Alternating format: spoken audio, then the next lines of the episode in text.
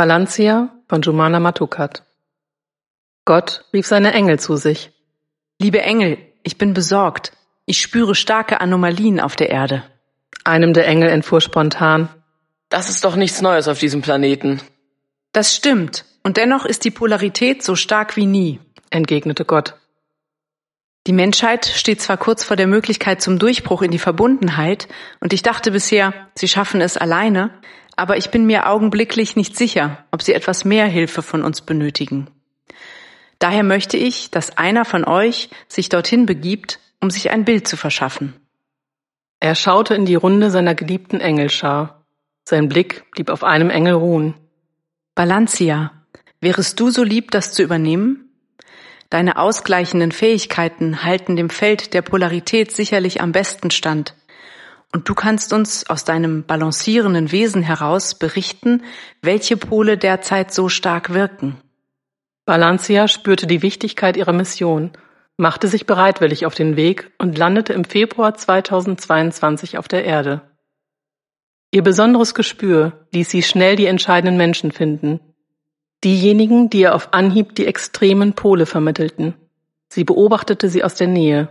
Sie hörte ihnen auf irdische Art zu und verschaffte sich danach auf Engelart einen Gesamtüberblick, indem sie das kollektive Bewusstsein mit einem Atemzug vollständig in sich hineinsog. So erledigte sie den göttlichen Auftrag in aller gebotenen Eile und kehrte zurück in die Runde der Engel und Gott. Er fragte, Was kannst du uns berichten? Balancia antwortete mit einer tiefen Ernsthaftigkeit. Unsicherheit, Angst und Hass haben sich ausgebreitet. Die Menschen fühlen sich wie in ihren Kriegen. Dabei geht es diesmal nicht um Landbesitz, Ressourcen oder Religionen. Diesmal geht es um einen Virus.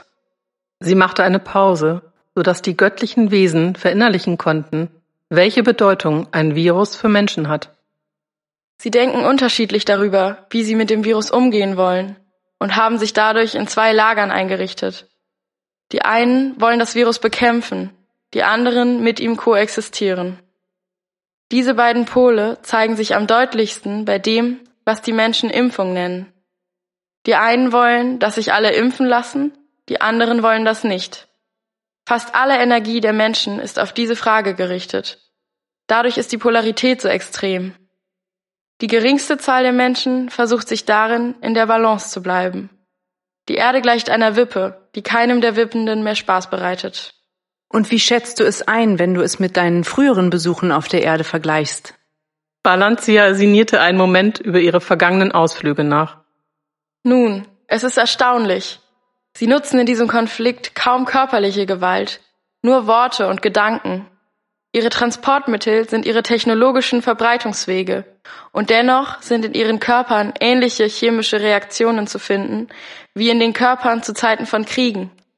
Ihre Körpersysteme scheinen mir vollkommen durcheinander.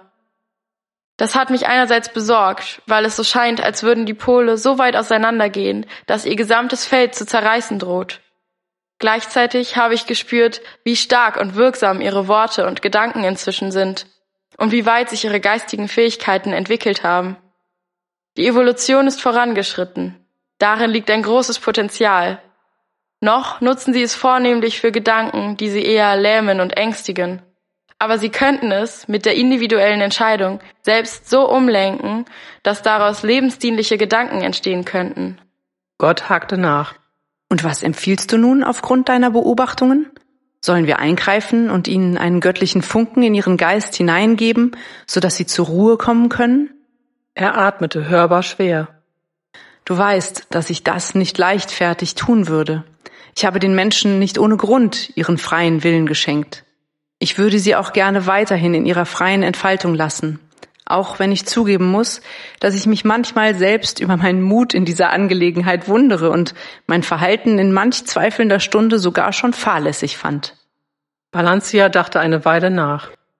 Ich denke schon, dass Sie Hilfe brauchen. Allerdings habe ich eine Idee, bevor wir kurz vor knapp jetzt, wo der Durchbruch so nah wie nie scheint, mit einem göttlichen Funken so stark eingreifen, dass wir die Vollendung deines Lebenswerks beeinträchtigen. Ich habe die Idee eines sanfteren Eingriffs. Sie machte eine Pause und genoss es, dass selbst Gott die Spannung der Ankündigung kaum aushielt.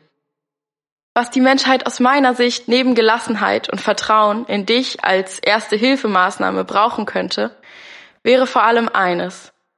Empathie. Balancia ließ das Wort eine Weile wirken. Sie sind zurzeit ganz besonders fokussiert auf ihre persönliche Position und aufs Recht haben wollen. Typisch menschlich eben. Sie lächelte bei dem Gedanken an die charakterlichen Herausforderungen des Menschseins und gelangte zu der zärtlichen Erkenntnis, dass hinter dem Recht haben wollen auch nur die gute Absicht der Menschen lag, es unbedingt richtig und gut machen zu wollen. Es scheint, als fühlten sie sich durch das Virus und alles, was es in ihnen auf gesundheitlicher und zwischenmenschlicher Ebene auslöste, sehr stark in ihrer Existenz bedroht.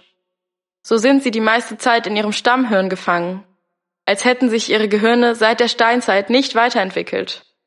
Hm, interessant.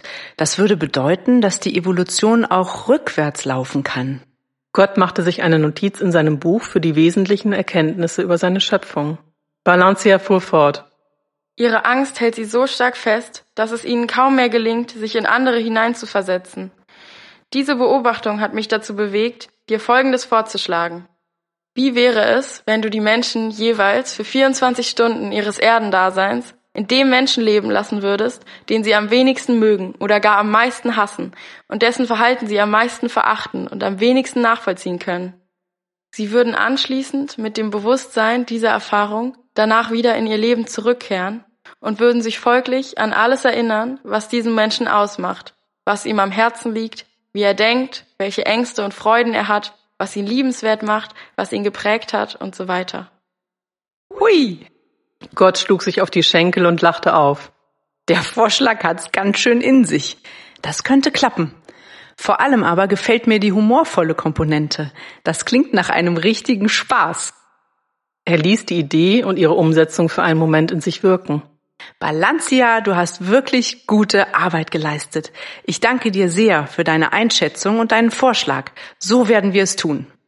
Feierlich nickte er mit dem Nachdruck, den nur Gott in sein Nicken legen konnte. Ich möchte dir außerdem für deine Empathie für mich danken. Ich fühle mich sehr gesehen. Du weißt, wie wichtig es mir ist, die Menschen ihren Weg alleine gehen zu lassen und nicht mit der letzten Rettung, meinem göttlichen Funken, doch noch alles zu lenken. Gott lehnte sich zurück. Weißt du, die Menschen machen mir einfach so viel Freude. Gerade mit all ihren Ängsten, Zweifeln und Nöten. Ich mag es, dass sie meist nichts von mir wissen wollen und sich dennoch so sehr bemühen, das Göttliche in sich zu finden und das Beste aus sich herauszuholen. Einfach wundervoll. Es hat tatsächlich gereicht, ihnen die Möglichkeit der Erinnerung an ihren göttlichen Kern einzupflanzen und sie frei wählen zu lassen, inwiefern sie sich mit ihm verbinden wollen.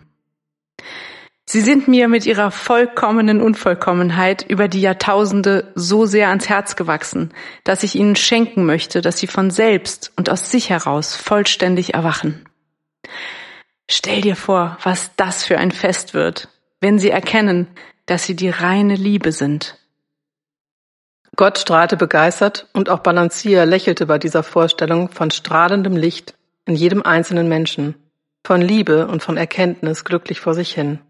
Ich kann es kaum mehr erwarten, sagte sie leise. Sie nahmen sich an die Hände. Bald ist es soweit, beruhigte sie Gott.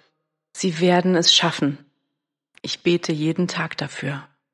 Und dann machten sie sich ans Werk. Gemeinsam sendeten sie den verabredeten und entscheidenden Empathieimpuls auf die Erde. Neugierig blickten sie zur Menschheit und warteten vertrauensvoll ab, was nun geschehen würde.